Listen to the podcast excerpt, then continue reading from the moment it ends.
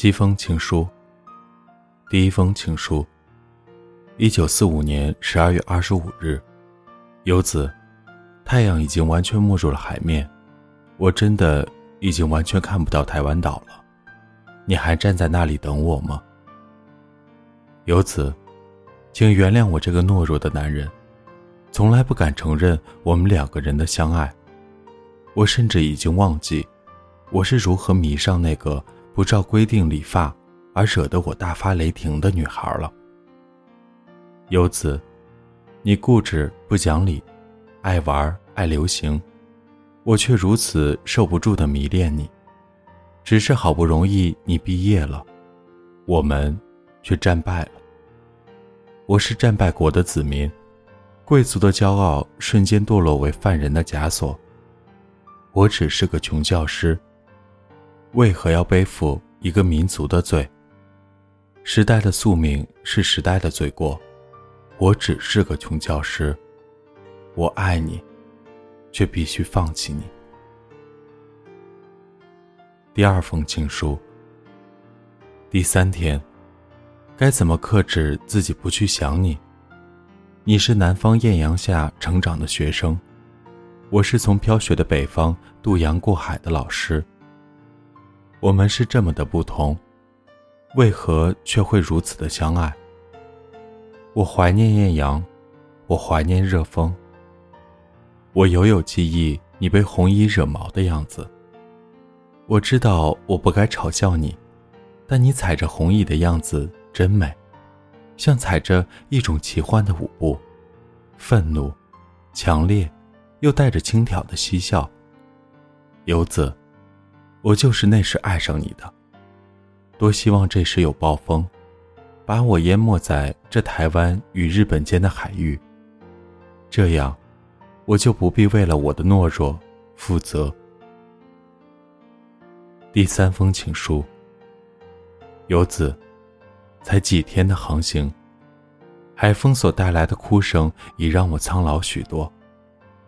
我不愿意离开甲板，也不愿睡觉。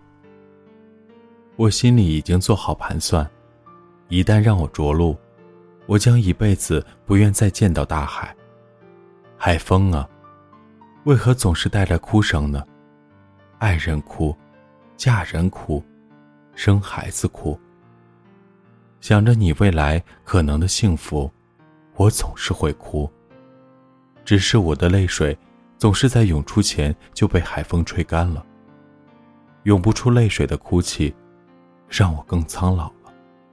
可恶的风，可恶的月光，可恶的海。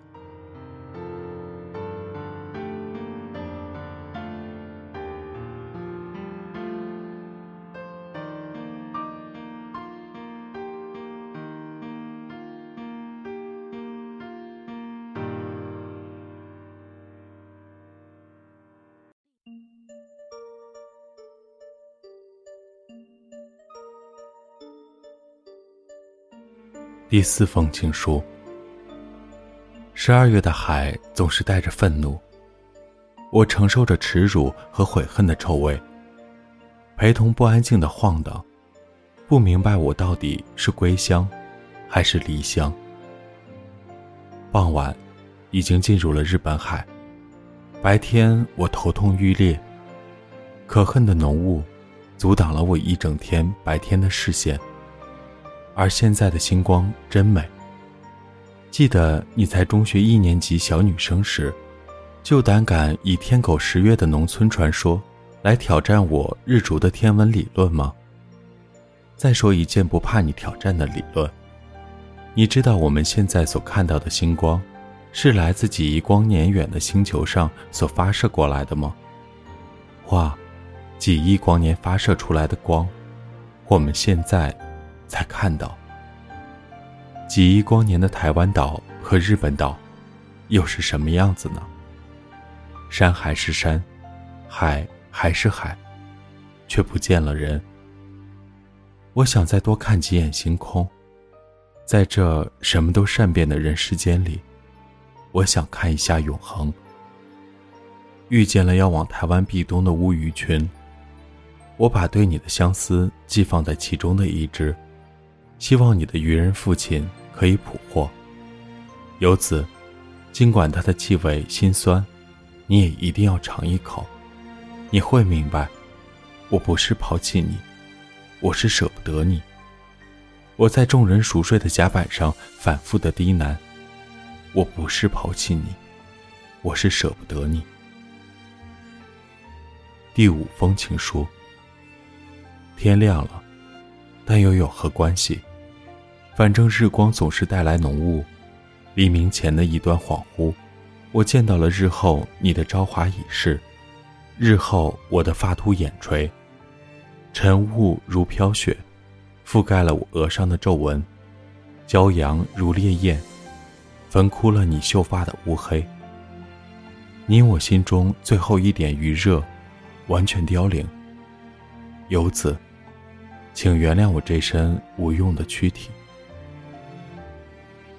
第六封情书。海上气温十六度，风速十二节，水深九十七米。已经看见了几只海鸟，预计明天入夜前，我们即将登陆。由此，我把我在台湾的相簿都留给你，就寄放在你母亲那儿，但我偷了其中一张。是你在海边玩水的那张。照片里的海，没风也没雨。照片里的你，笑得就像在天堂。不管你的未来将属于谁，谁都配不上你。原本以为我能将美好回忆妥善打包，到头来却发现，我能携走的只有虚无。我真的很想你，啊。彩虹，但愿这彩虹的两端，足以跨过海洋，连接我和你。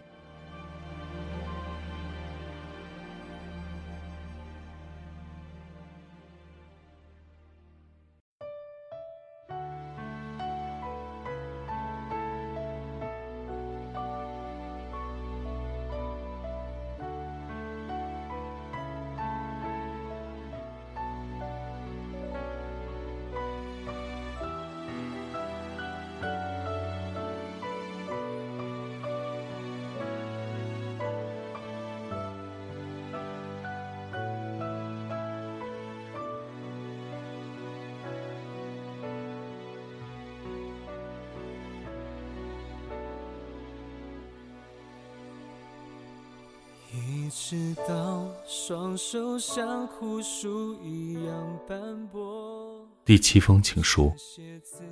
由此，我已经平安着陆。七天的航行，我终于踩上了我战后残破的土地。可是，我却开始思念海洋。这海洋为何总是站在希望和灭绝的两个极端？这是我的最后一封信。待会儿。我会把信寄出去。这容不下爱情的海洋，至少还容得下相思吧。由此，我的相思一定要收到，这样你才会原谅我一点点。我想，我会把你放在我心里一辈子。就算娶妻、生子，在人生重要的转折点上，一定会浮现。你提着笨重的行李逃家，在遣返的人潮中，你孤单的站着。你戴着那顶存了好久的钱才买回来的白色针织帽，是为了让我能在人群中发现你吧？我看见了，我看见了。你安静不动的站着，你像七月的烈日，让我不敢再多看你一眼。你站得如此安静。我刻意冰冷的心，却又顿时燃起。我伤心，又不敢让遗憾流露。我心里嘀咕，嘴巴却一声不吭。我知道，思念这庸俗的字眼，将如阳光下的黑影。我逃，他追；我追，他逃。一辈子，我会假装你忘了我。假装你将你我的过往，像候鸟一般从记忆中迁徒；假装你已经走过寒冬，迎接春天。我会假装，一直到自以为一切都是真的，然后祝你一生永远幸福。这里是给失眠讲故事，愿这里的故事能温暖你的耳朵，给你一段美梦。晚安，陌生人。白头，